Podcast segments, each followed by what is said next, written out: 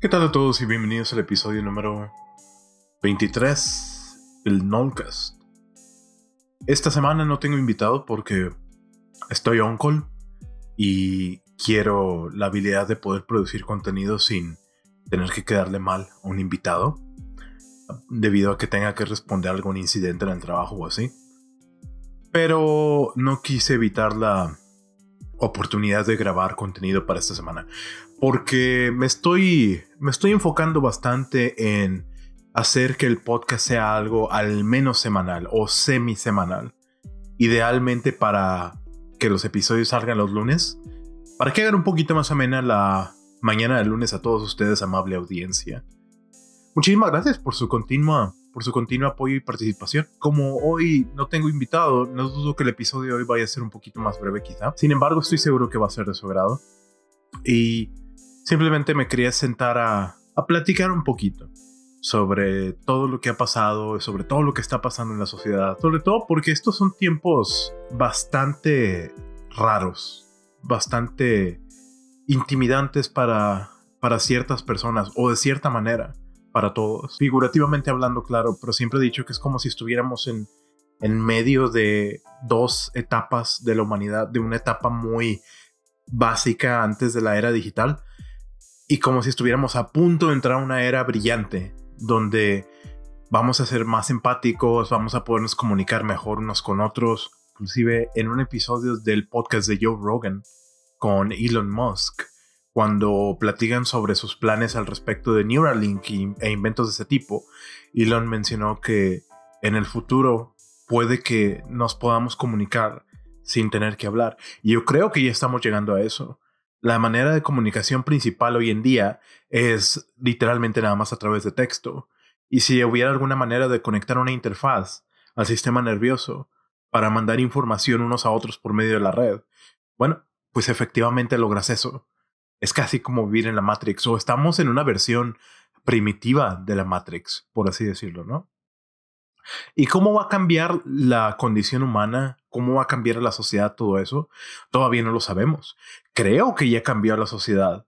La preeminencia del Internet y de que la mayoría de la interacción social se haya movido en Internet ya cambió la sociedad, que es una de las muchas cosas que he estado reflexionando, vaya ahora que son tiempos políticos tan vertiginosos, pues hay mucha discusión y hay muchos problemas que hay una parte de la población que dice es que las cosas no cuadran, las cuentas no quedan, queremos que cambie tal y tal y tal del sistema y enojados están protestando, protestando por motivos económicos, por motivos raciales, por motivos, etcétera, ¿no?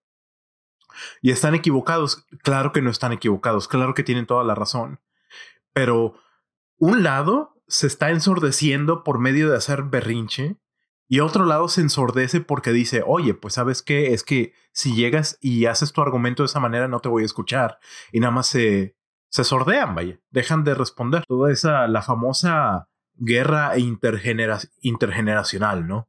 Del mundo occidental. Y yo creo que esa es la, es la base del problema en sí. Si ¿Tenemos problemas socialmente? Claro que sí. Y hay muchas cosas que se pueden cambiar, claro que sí. Pero la acción concretamente debería venir del consenso y el consenso no está sucediendo. Aún peor, en una sociedad que de nueva cuenta transcurre tanto en Internet, donde el Internet te permite básicamente vivir en soledad para siempre, ¿no? Y alimentándote información que solamente refuerza tus preconcepciones y tus prejuicios, pues entonces eso hace cada vez más y más y más enajenada a la gente, ¿no? El famoso infierno de la mismidad de Chulhan. De nueva cuenta, cambiará la condición humana debido al Internet, debido a la, a la integración del Internet. Es como cuando platiqué con Juana Santos, ella mencionó ese concepto. Entre muchos otros que estoy seguro que van a salir a colación en esta discusión, vaya pero el concepto de cómo cambia la naturaleza humana que tengamos tecnología integrada en nuestras vidas, el transhumanismo. Es un concepto bastante cyberpunk, bastante emocionante, ¿no? Pero pivoteando un poquito otro tema, la razón por la que quiero hablar de esto es de nueva cuenta porque creo que bastantes de mis consortes están en circunstancias donde no saben cómo procesar todas las cosas que están pasando en el mundo, todos los cómo, cómo, desempeñarse bien en la nueva sociedad. La nueva sociedad o es demasiado difícil de navegar, o es demasiado complicada, o es demasiada información, o es demasiado ruido. Entonces, al menos por medio de platicar, en esta ocasión quiero quitar un poquito la, la cortina de humo que hay de por medio y ofrecer mis observaciones. Porque creo que quizá alguien puede, puede sacar un poquito de valor de eso. Y, y particularmente a alguien de mi audiencia hispanohablante. Porque si hay algo que tengo en mente, y siempre tengo en mente, es que yo sé que tengo que tengo una, una obligación moralmente hablando para con la audiencia hispanohablante. En, en muchas circunstancias creciendo en mi ciudad natal de Monterrey, me hubo una que otra persona que me ha llegado a mencionar que, que he llegado a ser malinchista, vaya, o que, o que he mostrado tendencias malinchistas, lo cual no creo que esa sea la verdad. Y para, y para la audiencia que no conoce ese término, malinchismo relaciona el carácter de la Malinche, de la pareja de Hernán Cortés, el conquistador de México, eh, de, de España, vaya, donde supuestamente para la gente mexicana es ofensivo tomar gusto en aquello extranjero o en aquello que es no nacional. Da cuenta, en un mundo que transcurre en Internet y donde el Internet necesariamente y por definición es internacional, no creo que cabe lugar al concepto de malinchismo, porque todos estamos funcionando internacionalmente, quieras o no. ¿Eh? Ese, ese es el detalle. Y aún más, donde estar abierto a la información de otras culturas te enriquece y nos enriquece a todos, vaya. Siempre y cuando sea la información adecuada también. Pero muchas veces me ha llegado a mencionar eso porque ¿Por qué tienes tu canal de YouTube en inglés? ¿Por qué si eres mexicano estás produciendo contenido en inglés? ¿Por qué? Y muchos cuestionamientos también. Tengo un par de observaciones que ofrecer sobre por qué salen esos cuestionamientos a flote. Vaya. Y quiero, quiero intentar alejar un poquito la, la opinión o, intentar explicar por qué, por qué hago lo que hago, por qué me dedico a lo que me dedico, vaya. Pero empecemos desde la raíz. Y ahora yo nací en México. No, no, no. Bueno, pues, ¿qué, ¿qué puedo decirles? ¿Cuál es mi mensaje? ¿Cuál es el mensaje que quería comunicar hoy?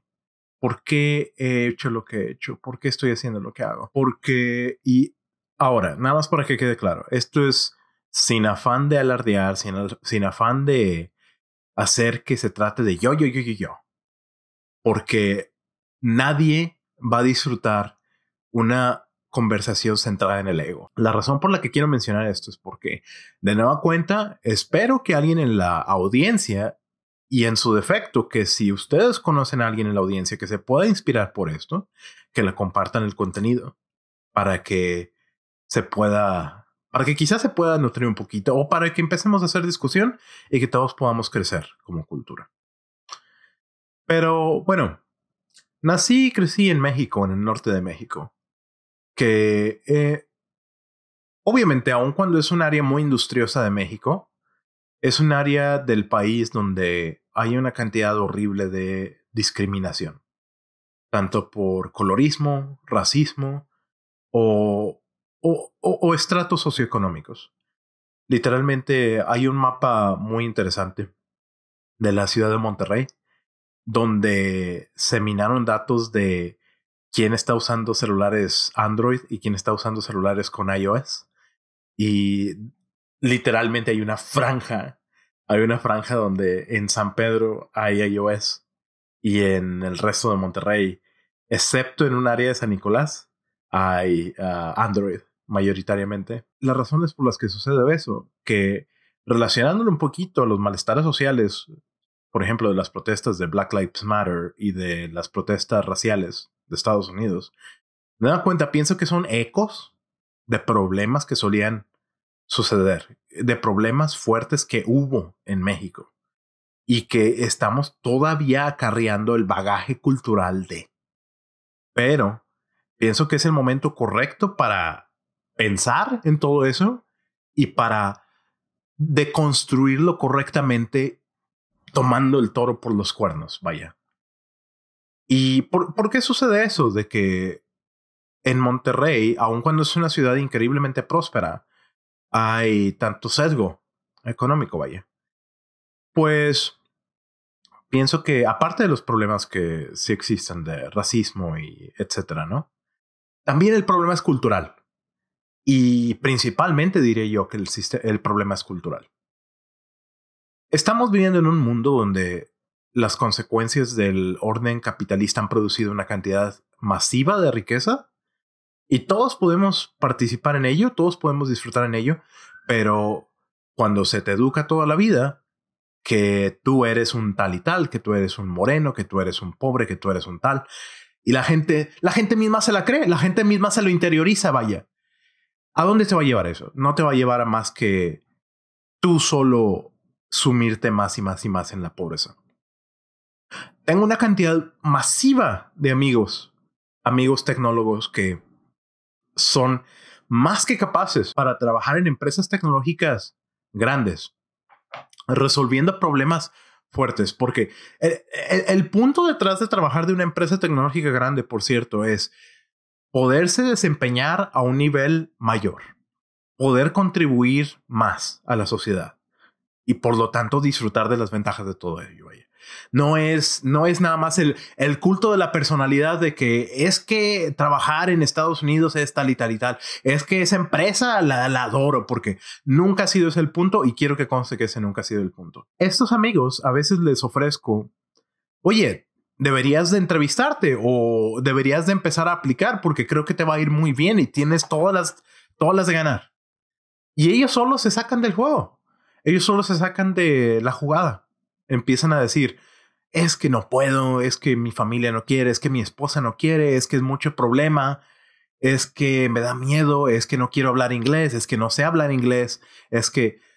Y, y, y, por, qué, ¿Y por qué entramos en eso? ¿Y por qué entramos en, eso de nueva cuenta cuando vivimos en un mundo tan vasto y donde los recursos sí existen? Donde es posible romper esa barrera. ¿Por qué ponerse la barrera ellos solos? Es es porque el problema es cultural en México, que también contribuye a la mala educación y la interiorización de esos prejuicios, ¿no? Y también todos los otros problemas que, en mi opinión, son lidiables. Como, como en algún momento un maestro me mencionó, vaya, si, si quieres, pues algo se puede intentar hacer. Pero si no quieres, tú, si tú solo te sacas del, de la jugada, pues, ¿qué vamos a hacer? Nadie te va a poder convencer a que tomes acción, a que cambies tu vida, a que mejores. ¿Y por qué? ¿Por qué sucede esto? Porque de nueva cuenta, y amarrándolo un poquito a lo que mencionaba, de que en Monterrey, Monterrey está dividido por zonas y que esas zonas son, están increíblemente sesgadas en, en ganancia, en acceso a la educación, en acceso a muchas otras cosas. Pienso que este es el momento de mencionarle a muchísima otra gente y muchísimos de mis colegas y consortes de que no tienes que vivir así, no tienes que vivir así. Hay, hay otro mundo, hay otra manera de ver las cosas, hay otra manera de trabajar, hay otra manera de desempeñarse y que, que la mentalidad de cangrejo en, el, en la cubeta, el crab, crab bucket, ¿no? Ah, hay un, hay un dicho en México increíblemente famoso que siempre mencionan. Lo de la, la anécdota de los cangrejos chinos y cangrejos mexicanos, vaya. Donde supuestamente, uh, y sin, sin lidiar con las connotaciones de esos términos, vaya. Pero supuestamente se cuenta una fábula de un pescador que tiene dos cubetas, una llena de cangrejos mexicanos y una llena de cangrejos chinos. Y supuestamente los cangrejos chinos contribuyen uno con otro para salirse de la cubeta. Mientras que los cangrejos mexicanos lo único que hacen es aplastarse unos a otros para poder, para, para mantenerse dentro, ¿no? Creo que el problema es, es ese de que antes que haya malas intenciones de la gente para unos para con otros, es que la cultura mexicana y, hasta cierto punto las culturas locales, todas caen en esto. O inclusive las culturas Ah, hay, hay, un problema con la manera como procesamos la cultura. Hay un grupo interior y hay un grupo exterior para todo. Si desde cosas tan inútiles como, no sé, fútbol o deportes, hay un, eh, los que le van y los que no le van. Los del país y los del no país. Me explico. Y en general, las personas del grupo interior tienen temor a lo que está fuera del grupo, a lo que está fuera de la cultura que asumes que es verdad. Entonces, eso es lo que representa la crab bucket mentality. El hecho de que tus consortes, muchas veces con las mejores intenciones, te intentan mantener en tus circunstancias, pero que a final de cuentas terminan dañándote de más. Y eso sucede, eso está a la orden del día en México. Eso, desde, desde cosas tan insustanciales como, no sé, desde dónde vives o con quién te relacionas o con quién, a dónde vas a estudiar o qué tipo de actividades tomas. Por ejemplo, cuando, e, e, e, esta es otra cosa que platiqué también con Juana. Anteriormente, literalmente mi hermana se ponía, se ponía no sé, a trabajar o hacer cualquier cosa en la computadora. Y estamos hablando hace como, quizás hace como 15 años o más. Y lo primero que le empezaba a regañar mi madre es que esas eran cosas que no son de mujeres, que ella se debía dedicar a cosas de mujeres, increíblemente entrecomillado. ¿Y ustedes creen cuál es el fundamento realmente para eso? Más que un bagaje cultural que la orilla a ella, por temor a lo desconocido, a la tecnología de la computadora, la orilla a ella a acarrear de vuelta y a mantenerla encerrada. Y no, no, no, en su momento se lidió con eso y se destruyó eso. Y ahora, ahora mi, mi hermana se desempeña en la industria también, tiene un trabajo de, eh, desde Monterrey. Entonces, ¿dónde estaríamos si todos, de nueva cuenta, tomáramos el toro por los cuernos de, esa pre, de ese precondicionamiento que está sucediendo? Y no, no solo sucede en México, sucede también en Estados Unidos. Un caso muy puntual es que los afroamericanos cuando buscan la educación superior, en muchos casos, literalmente lo primero que les dicen es, es que no, no entres a esa escuela, no entres a esa escuela, porque, ah, porque hay gente, hay gente de otras, de otras, etcétera, ¿no? Dicen, tú deberías de meterte a Howard, porque Howard es una, es una universidad mayormente de población afroamericana. Y ¿ustedes creen que eso es razonable? ¿Y qué, qué, detiene a alguien si realmente tiene la determinación y el espíritu de buscar desempeñarse en cualquier foro que quiera, ¿por qué llega alguien, principalmente un afroamericano, llega a otro afroamericano y es el primero que le dice que se meta a Howard? ¿De dónde viene eso más que del temor? Más que de, otra vez, de un bagaje cultural que hemos interiorizado. Ahora, si, si alguien de plano no tiene el deseo de, de trabajar en, en una industria de tecnología, en un Big Four, e, e, es perfectamente razonable, pero necesitamos empezar a discutir todas estas cosas para que cambie qué tan sesgadas están las cosas. Y ahora, porque todos esos cambios, primero que nada, deberían de venir de discusión, de debate, de un consenso. Y actualmente estamos en una era donde el consenso se está extinguiendo cada vez más. La principal mecánica de la sociedad en el mundo occidental, de muchas maneras en todo el mundo, pero en el mundo occidental principalmente, es como que una, una violencia en la manera como unos tratan a otros en el mundo. A mí me gusta compararlo con la dinámica social de la preparatoria. Pareciera como si la dinámica social de la preparatoria nunca se extingue, ¿no? Yo, yo, estoy convencido que como nos organizamos como sociedad depende de jerarquía de competencia. La gente más capaz es la que toma las decisiones más importantes y la que guía, y la que enseña, la que instruye. Y así siempre ha sido y así siempre debe de ser. Pero en, en muchas circunstancias eso se mezcla con una cierta violencia de el que llega y manipula psicológicamente primero a otros para demostrar dominancia. Es el que agarra influencia en un lugar. Y hasta cierto punto eso es parte del juego, y estoy consciente de eso. Pero el advenimiento del Internet y el hecho de que se nos está enseñando a vivir individualmente cada vez más, está causando que ese proceso se esté haciendo más y más y más vicioso. Y sobre todo en Internet, donde no cuesta nada ofender a alguien, donde no cuesta nada tirar una pedrada. Anteriormente, si, si querías ofender a alguien o demostrarle violencia en la manera como lo tratas en persona, tú te atenías a las consecuencias de tus actos. Si le hablabas a alguien y lo insultabas cara a cara, si esa persona te respondía con un golpe, pues tú te lo estabas buscando, ¿no? Pero en Internet, donde todos están ocultados tras una pantalla, pues es fácil simplemente tirar dagas y tirar dagas y tirar dagas. Y, de nuevo cuenta, hay que tomarlo como lo que es. Claro que, digo, es como la, la, frase en inglés de sticks and stones, ¿no? Y si es un mensaje en Internet, usualmente no es nada importante.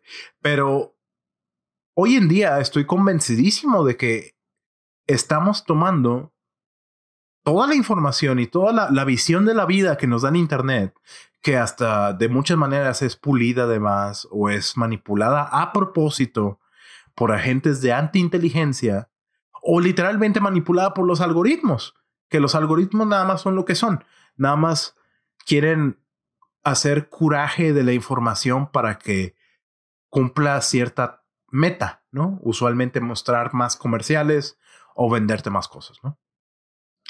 Pero como, de, como la interacción social depende tanto de Internet, ya pienso que poco a poco se está interiorizando esa visión de la vida y se está volviendo la normalidad. Hay una cuenta de Instagram que se llama Influencers in the Wild, donde hay personas que le toman así infraganti video a, a influencers que andan en la calle, ¿no? Grabando sus posts para porque resulta ahora que la, la industria de ser influencer es algo literalmente capitalizable. Pero, pero a mí me parece como algo de George Orwell que, que estemos viviendo en esas circunstancias donde tú vas caminando en una playa, o sea, X, pasándote tu día normal, y vas a ver cuatro o cinco personas torqueando nada más al lado del agua para promocionarse en Instagram. El problema no es el twerking ni nada. Al contrario, el twerking es sagrado. Pero, ¿por qué estamos convirtiendo la ficción de Internet en la realidad? ¿Por qué mezclamos ambas cosas? De, de muchas maneras, inclusive, y para, para una generación, la generación millennial, que aproximadamente ahora tiene 30 tempranos, de 30 a 35, vaya, como es una generación que creció sin religión, y en muchos otros casos, en muchos otros casos sin influencia paterna, pero ahondemos en eso en un poquito más. Inclusive las redes sociales y el internet y las creencias de internet llenan el vacío en el corazón de esas personas que antes hubiera llenado la religión. No estoy diciendo que soy religioso, no soy religioso, pero no descartemos que la trama social influenciada por religión proveía cierta satisfacción en la vida de la gente que ahora ya no tienen, porque viven en departamentos, viven en cápsulas y ya no hay nada que llene ese, ese lado de, mira, soy parte de una comunidad que me acepta, que me quiere ahí, que conozco a todos, hablamos el mismo lenguaje, tenemos las mismas cosas dadas por sentado y, y etcétera, ¿no? Como todo eso ya no existe, ¿con qué lo reemplazan? Pues con los movimientos de Internet con un subreddit, con un círculo.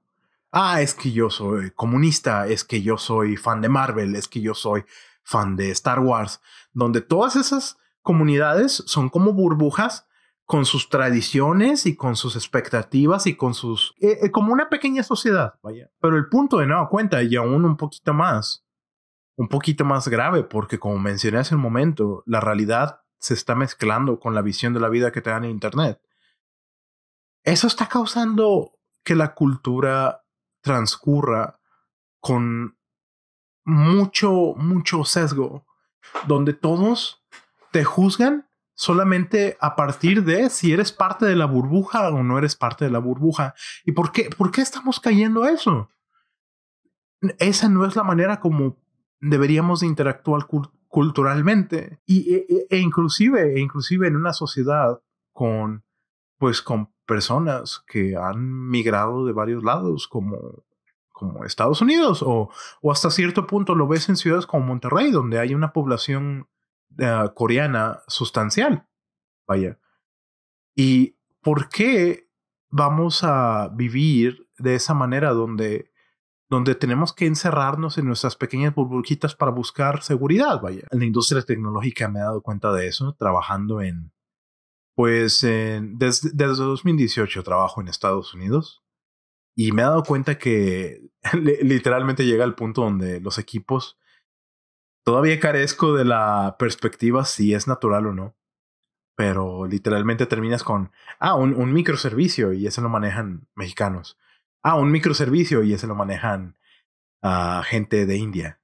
Ah, un microservicio y ese lo manejan chinos. Y literalmente hay pequeñas guerras políticas para demostrar cuál es el mejor microservicio y cuál tiene más uptime y cuál tiene más una, una infinidad de cosas. La, e, el choque cultural es real y yo sé que es real, pero podemos empatizar todos desde el punto de vista de que nos estamos desempeñando y estamos dando lo mejor de nosotros en una industria que ya es bastante demandante para empezar.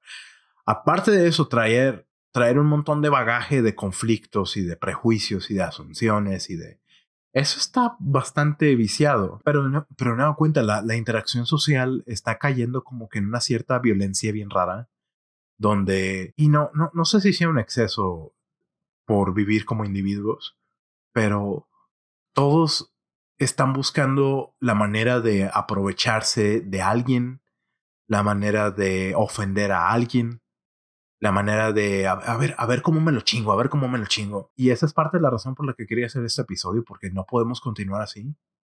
No podemos continuar así y esa es la razón por la que tienes una, hay una guerra de protestas allá afuera. La gente que la arpea como un conservador de 1950 de Estados Unidos, que por cierto es una, es una época terrible. No, no quieres regresar a los 1950, a la época donde las mujeres tenían que drogarse para poder vivir en el, en los suburbios y donde las mujeres nunca tenían orgasmos, ni tenían manera de sentirse bien consigo mismas, ¿no? No tenían que estar subyugadas a un marido y así. Y, la, era donde los hombres también tenían que practicar sus, si tenían gustos homosexuales, los tenían que practicar escondidas, porque si no los juzgaban, ¿no? ¿Realmente quiere regresar a esa época? No quiere regresar a esa época. La gente que quiere, que piensa eso, que larpea sobre eso, es persona que de nueva cuenta está viviendo en una burbujita donde ellos se cuentan historias que se creen y se comparten memes y se meten y agarran esas imágenes de los memes y las internalizan, ¿no? Créeme, no quieres regresar a esa época. Y luego del otro lado tienes tienes a la gente que larpea la siguiente Unión Soviética. Vamos a traer la Unión a la Unión Soviética a Estados Unidos wow, ok, claro, a Estados Unidos y no a Cuba. Si quieres comunismo, ¿por qué no te vas a Cuba donde está establecido, no? Porque nada más tienen catsup en el supermercado. Un amigo fue a visitar Cuba y literalmente fue a un supermercado y está todo vacío y todo solo y todo seco, excepto un, un montón de catsup, cajas de catsup. Y es porque, ay, ¿por qué? Sí, porque esa era la única industria que produjo ese mes. Porque porque estaba todo fregado el sistema. ¿Eso, ¿Eso es realmente lo que quieres? ¿O no existe orden social perfecto? No existe semejante cosa como es que debería haber nada más capitalismo. No, es que deberíamos ser completamente socialistas. No existe ninguna de las dos cosas. Y si crees uno de los dos extremos, es porque te metiste demasiado a un subreddit a leer. Y eso necesita terminar ya. La, la verdad debería estar en algún lugar entre en algún lugar que venga del debate, pero ese debate no está sucediendo de nueva cuenta. Y les digo, y tienes, del otro lado tienes a las personas que quieren larpear a la Unión Soviética 2.0, donde vamos, vamos a hacer un plantío en una cancha de fútbol. ¿Has, plantado para comer algún momento de tu vida? Eh, no, porque crecí en el centro de Seattle y hacen, y hacen una tontería pero lo hacen porque se creyeron las historias que les platicaron en su burbujita. No porque realmente vengan de un sentido de la competencia. Lo último que escuché sobre eso fue que ¿Quién decidió que el agua era de ellos? ¿Quién decidió que la electricidad era, era de ellos? ¿Quién decidió que el Internet era, era de ellos y que nosotros tenemos que pagar para usarlo? Pues no, no es que tengas que pagar para usarlo, no es que sean de ellos, sino que hay, hay infraestructura que cuesta y cuesta mucho y cuesta bastante mantenerla y desarrollarla y desplegarla para darte internet, para darte agua potable y para darte electricidad. Miles de personas se han partido el lomo y les ha costado sangre y sudor levantar toda esa infraestructura y miles de personas mantienen toda esa infraestructura corriendo. Entonces es un servicio muy arduo y muy costoso por el cual sí, sí debes de pagar. No quieres tener que pagar por el agua y por todo eso, entonces no tienes que vivir en una ciudad. Literalmente puedes comprar un pedazo de terreno a las afueras, te puedes mudar y vivir ahí, tomar agua de río, ¿no? Y plantar tu propia comida y todo eso. No, pero quieren toda la conveniencia y todo gratis. Y todo, y realmente no puede venir la solución de ahí. Ahora, ¿hay problemas con el orden capitalista? Sí. ¿Y le hace la vida difícil a ciertas personas? Pues obviamente sí, obviamente sí, pero mientras, mientras estén peleándose en una guerra racial como la que está sucediendo ahí afuera, como la que está sucediendo también en Portland, no vamos a poder llegar a ninguna solución. Porque de nueva cuenta, y luego hay otro tipo de gente en el poder que ve eso y les, y les das munición para que digan que ¿Quieres que escuche a esos inmaduros? Vaya, es, es, es, momento, es momento en serio de sentarnos a cuestionarnos por qué llegamos a este punto. ¿Por qué llegamos al punto donde creemos que todos debemos de vivir nada más para mí, para mí, para mí, para mí, y que se chinguen todos, y que se chinguen todos, y que se chinguen todos? No, eso no puede existir. Si hay una cosa que me gusta de la sociedad occidental comparada a la sociedad del este, y, comparada a México, que tiene varios aspectos de ello. Es que la cultura de, digamos, Estados Unidos es bastante más abierta a la noción del individuo. No solo se sabe que puedes vivir solo y que te puedes cuidar solo, sino que hasta cierto punto se te demanda y se espera que seas capaz de cuidarte solo y de vivir en paz. Seas capaz de prevenir para el futuro, de organizarte, de hacer buen negocio, de trabajar bien, de tener ética laboral, de todo eso.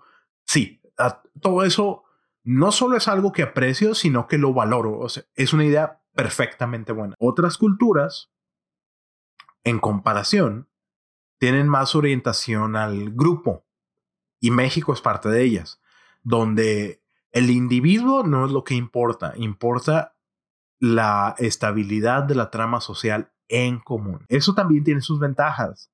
Por ejemplo, que vivir en un ambiente familiar grande implica que tienes una red de seguridad que por definición no tienes en una cultura más individualista. Entonces, de que tiene ventajas y de que tiene otras maneras de ver la vida, sí. Y también lo aprecio. Pero también tiene sus vicios. Como por ejemplo, hasta cierto punto, nadie planea para el retiro en México porque asumen que teniendo hijos, los hijos les van a dar en el retiro. A eso es a lo que me refiero con ser una cultura más orientada al grupo, que se presta muy rápido a sus excesos, aun cuando de nuevo cuenta tiene sus ventajas, que le reconozco. ¿Y por qué menciono todo esto? Puede, puede que sea porque de esa manera podemos quizá enmarcar un poquito más el choque cultural que hay en algún lugar como Estados Unidos. Quizá gente que creció con ciertas expectativas de vida todo el, toda su vida, ahora quiere seguir con esas circunstancias en una cultura que realmente no puede sostenerlas. Recuerden, amigos míos, cuando en Roma como los romanos, ¿no? Y ese se supone que es el punto. Fungir en paz en esa cultura. Tú no vas a llegar a cambiar la cultura de otro país porque, ah, es que, es que me deben respeto y todo eso. No. Tú eres el que debe respetar los estratagemas que están ahí. Y de nada cuenta, y cuando son principios, pues bastante buenos en papel, ¿no? Que también, que también la cultura individualista tiene sus vicios, ¿no? Pero vaya. Y creo que esto también, fíjate, repercute en el ambiente de trabajo. En distintos países hay distintas éticas profesionales. Me dan cuenta, por ejemplo, que la, la ética laboral del americano es como que muy centrada a ser el héroe, a ser el que sabe más, el manda más, el que llegó y dirigió todos a la meta, ¿no? Pero también muchas veces, eh, pero eso es un tapujo nada más porque sí son huevones muchas veces. Vaya. La ética laboral de un lugar como India es una ética laboral que valora autoesclavizarse. Como que decir, es que yo me sacrifiqué más, me, me, se rasgan las vestiduras, me rasgué más las vestiduras por el sistema. Soy el que está más traumado con esto, entonces soy el que vale más. Eso es como que la ética laboral de ahí, ¿no? Y la ética laboral mexicana, que por cierto, de acuerdo a estudios internacionales, no tengo las fuentes, pero las voy a poner en la descripción del episodio, México es el país que trabaja más o en contextos profesionales. Pero ¿por qué viene eso? Porque creo que la, la ética profesional de México tiene que ver más con el que se pone más la camiseta, el que se va más tarde, el que calienta más la silla. Y personalmente yo siempre he estado convencido que deberíamos de ser la ética laboral en un ambiente como el software debería ser orientada a objetivos. No debería ser orientada a, hacer un teatrito, a ser el que se trauma más con la cultural, con la cultura corporativa, a ser el que se sienta más horas, porque todo eso es inútil. Lo que importa es producir resultados y producir resultados que sean sustentables. No que sea un resultado que funciona un día y luego se quebró al otro sino que algo que produzca resultados congruentes y continuamente a lo largo del tiempo. Y todo lo demás es basura. Y, y de nueva cuenta, como que ese choque de, de éticas laborales causa muchas, causa muchos, mucha política interna. Amigos y amigas, los insto a que reflexionen sobre todo eso, porque esa ceguedad al desempeñarnos socialmente, donde todos nada más quieren ver por sí mismos y decir que se chinguen los demás. No podemos continuar así. Y la gente tiene sus razones para hacer todo lo que quieren, para hacer todo lo que hacen. Pero creo que estamos en momentos de, y sobre todo en un momento de crisis actual, creo que estamos en momentos de empatizar más unos con otros y de intentar ponernos en los zapatos del otro, ¿no? En muchas empresas, en todas las empresas en las que he trabajado, eso me, esa actitud viciosa de la sociedad me ha costado como que cierto, vaya, a, la gente le asusta cuando no te pueden etiquetar o no te pueden encapsular en un prejuicio. Y si muestras que tienes un gusto poco convencional o que te comportas de alguna manera fuera de lo normal. Entonces la gente lo ve como algo o, o, algo de miedo en, en, los peores casos o como algo digno de, de, mofa en los peores casos y te empiezan a decir cosas y a insultar. Y, y para, para todos los amigos y amigas que estén escuchando esto, si alguna vez sienten un sentido de de ostracismo, la palabra. Cuando trabajaba en una empresa, mi trabajo era un trabajo manual, nada más de hacer data entry, ¿no? Alcancé a hacer scripts para automatizar varias de las labores de mi día a día, pues porque había estudiado Python, porque todo eso, porque todo eso ayuda, es como una herramienta, ¿no? Y no solo eso, me daba críticas de algunos de mis consortes donde como hice ese proyecto, pues alcancé a obtener un aumento y me empezaban a decir, ¿y por qué? ¿Y por qué tú obtuviste aumento? ¿Y por qué nosotros no? Pues porque tú no hiciste scripting de tu trabajo, porque tú nada más estás haciendo copy-paste en Excel. Y en los peores casos, desataba miedo de un tipo que decía, van a automatizar nuestros trabajos y nos van a correr a todos. Tú automatiza tu trabajo y no te metas con el trabajo de los demás. Nos vas a dejar sin trabajo. Me vas a dejar sin trabajo a mí. Es como que ven, ven todo a lo que me refiero. Ese, esas eran muestras de ostracismo. Eran muestras de gente que solo estaba viendo por sí mismas y que no estaban viendo por o intentando empatizar con los demás. Y para todos los amigos y amigas que se, que hayan llegado a ese tipo de circunstancias, Quiero decirles que sé cómo se sienten. Sé que se siente mal estar en esas circunstancias, ser, ser separado o ser sacado de. Pero quiero que sepan que todas esas cosas no importan. Sigan valientemente hacia adelante haciendo lo que hacen. Si quieren, si quieres empezar a hacer música, si quieres empezar a ser creativo, si quieres dedicarte a la tecnología, si quieres escribir una novela y, y, el primer momento donde empiezas a hacerlo, llega alguien y te empieza a decir, es que eso no es de mexicanos, es que eso no es de tu familia, es que eso no es de mujeres, es que eso no es de hombres, es que... No les hagan caso, porque esa gente no importa a final de cuentas. Sigan valientemente intentando y construyendo la visión del futuro que quieren. Eso es lo que sí repunta en el futuro, eso es lo que sí vale en el futuro, eso es lo que sí lleva a alturas más grandes y a la gente que escucha demasiado esas opiniones, se terminan estancando, terminan 10 años en el mismo trabajo, terminan, terminan en una situación familiar que realmente no querían, eh, viviendo en un vecindario que realmente no les gusta, con amigos que nada más tienen por compromiso o muchísimas otras cosas. Vale más, de nueva cuenta, que abracen esa visión del futuro única y este es mi mensaje vale más que valientemente prosigan con eso. Porque si alguien viene y hace ruido e intenta desanimarlos o se burla de ustedes o les dice algo para intentar sacarlos de la jugada, eso empieza y se acaba con esas palabritas. Eso no cambia quiénes son ustedes internamente. Si se burlan de porque construyeron tal cosa y les pareció patético a otros, porque hicieron una obra artística y les pareció mala porque sus primeros, oye, hasta cierto punto es parte de la, la única manera en la que podemos aprender es haciendo, teniendo la convicción de que no importa qué y desprendiéndose un poquito de la noción de un outcome, de, una, de un resultado, ¿no?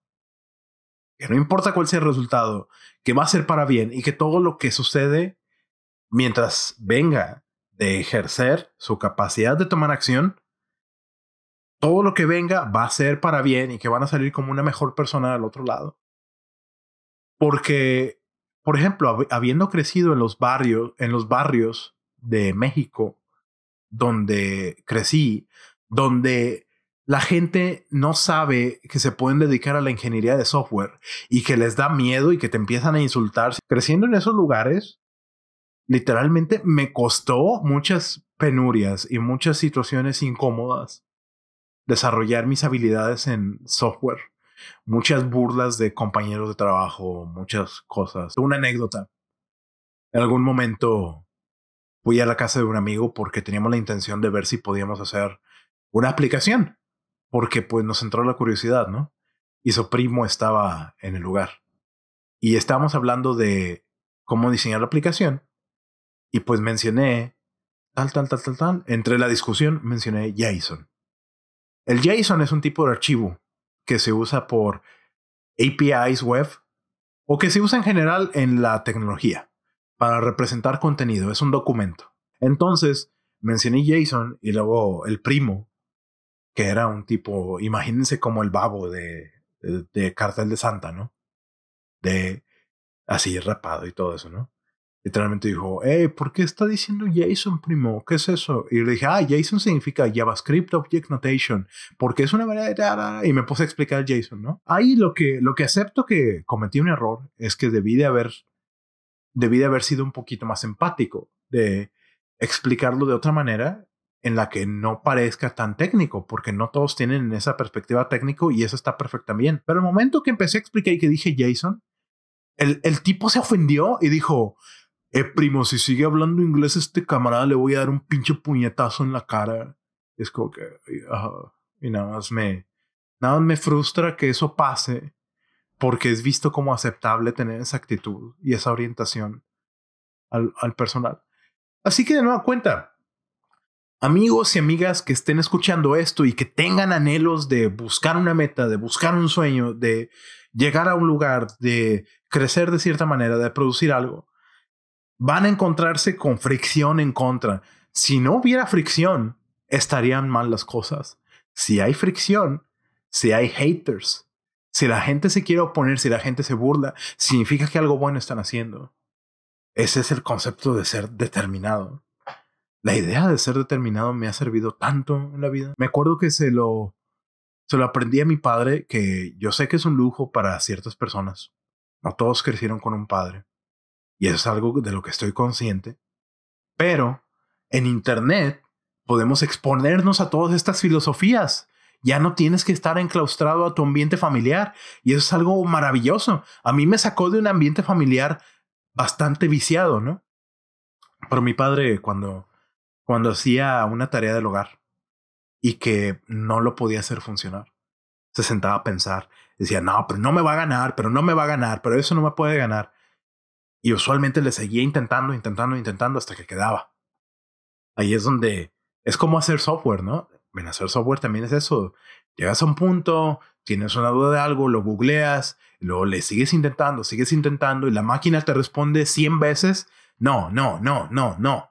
Estás tonto, estás tonto, estás tonto. Y a las 101 tienes éxito. Estar convencido que más allá del resultado, todo lo que venga de tus acciones va a ser para bien. Y quiero que si, si hay algo que pueden tomar como mi mensaje en esta ocasión, después de que les compartí un poquito de, todo mis, de, de toda mi historia y de todo lo que he vivido estos años, si hay algo que quiero que tomen con ustedes es eso. Me considero bastante afortunado porque haber desarrollado esta filosofía sobre cómo viene la vida, ser determinado, aprender haciendo, que no te importe lo que dicen los demás y abrazar la idea del individuo, eso me llevó a cosas muy buenas.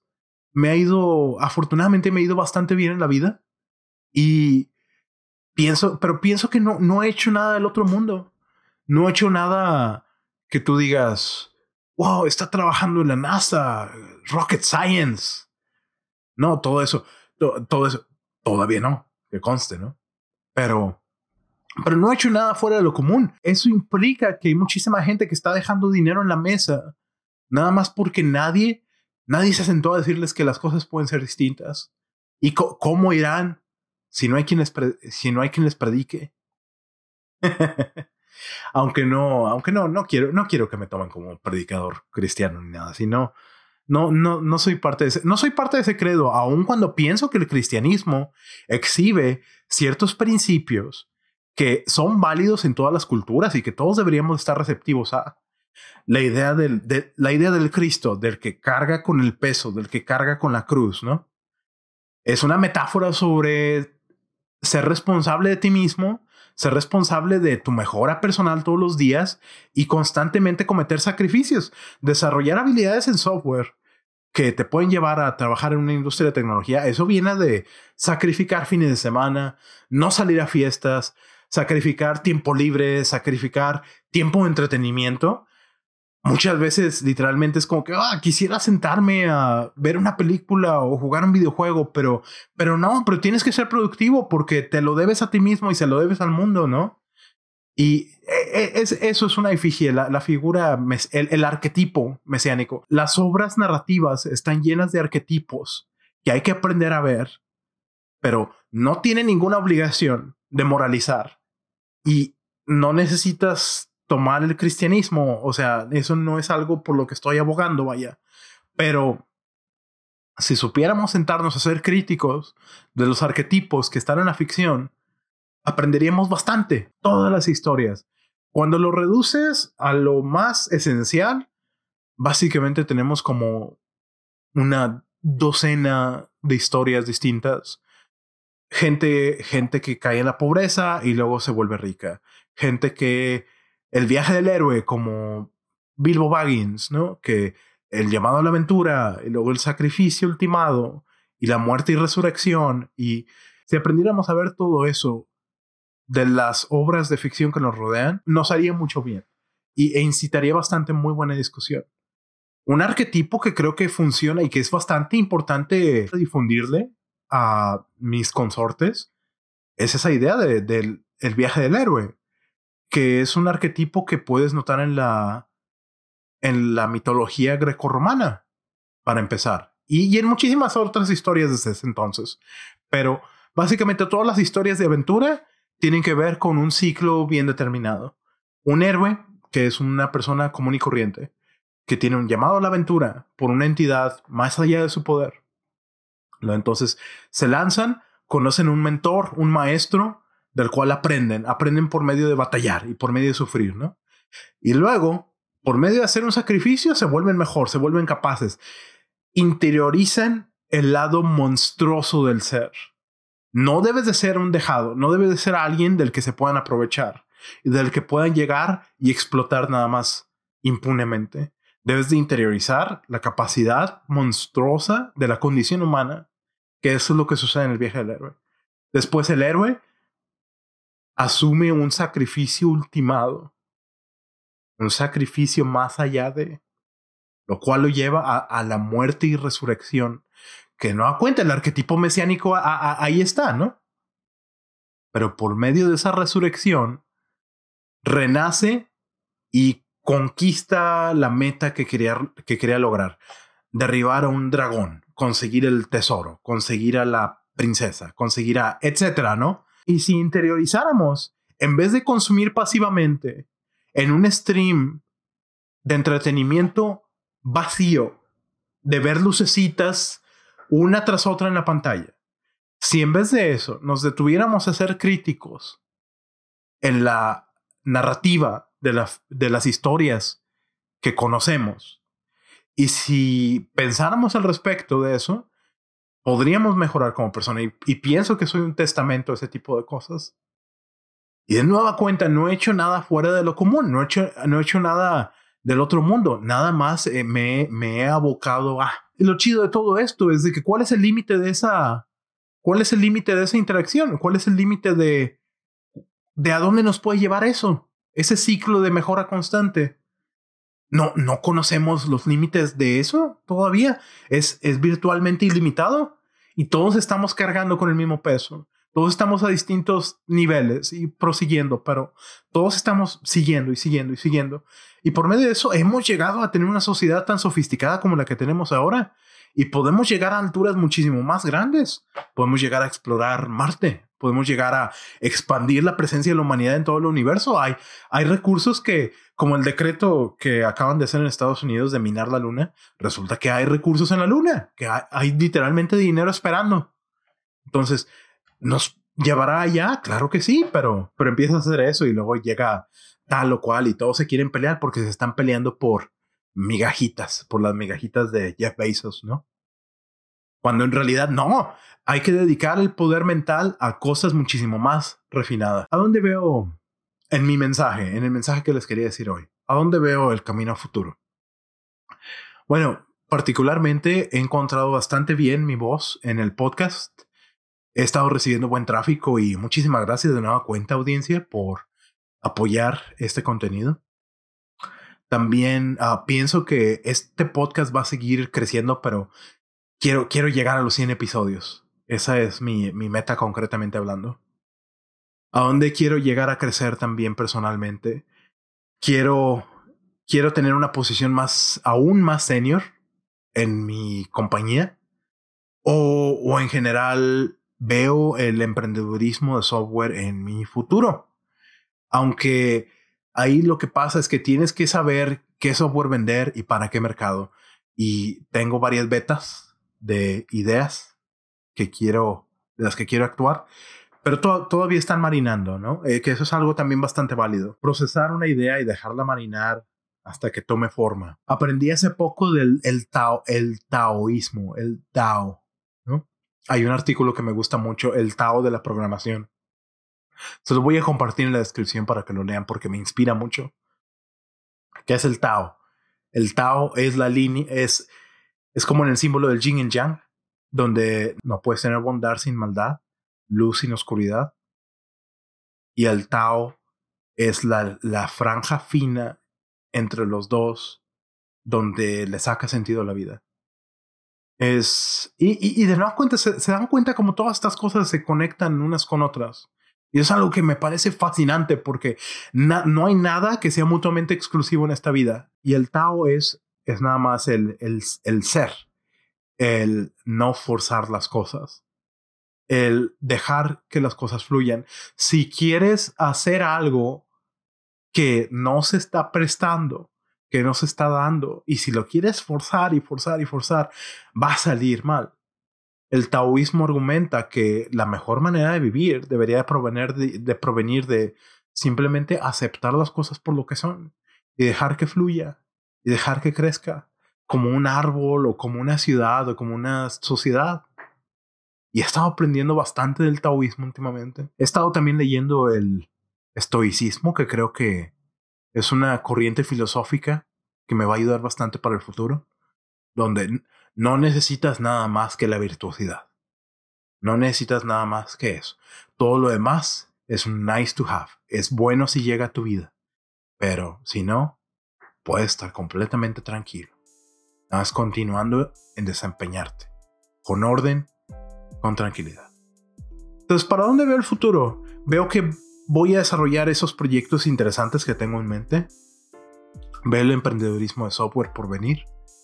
Y veo el crecimiento de este podcast en el futuro. Y con esa visión al futuro espero, espero haberlos inspirado para cerrar. Por ahora creo que ya estamos encima de la hora de grabación y creo que es momento correcto para cerrar esto. Espero que hayan disfrutado este episodio donde compartí mi filosofía personal. Muchísimas gracias a todos por ver el episodio 23 del Nolcast. Por favor, suscríbanse si usan Android. Hay aplicaciones como Podcast Addict o cualquier aplicación de podcasting que tengan. Usualmente tiene un directorio. Si buscan de Nullcast, Nullcast, N-U-L-L-C-A-S-T, va a salir el, podcast ahí. En iTunes, si tienen iOS, también está disponible el episodio para que cómodamente y directamente hacia sus hogares, mientras vaya saliendo episodio tras episodio, vayan recibiendo las notificaciones. Y Espero que, se hayan, que hayan disfrutado escucharme tanto como yo disfruté grabando esto. Creo que es el momento adecuado para concluir. Y pues espero, espero platicar pronto con ustedes. Regresaremos la siguiente semana con un episodio de entrevistas. Tengo un episodio muy interesante por venir. Entonces, muchísimos saludos a todos y que estén bastante bien. Muchas gracias.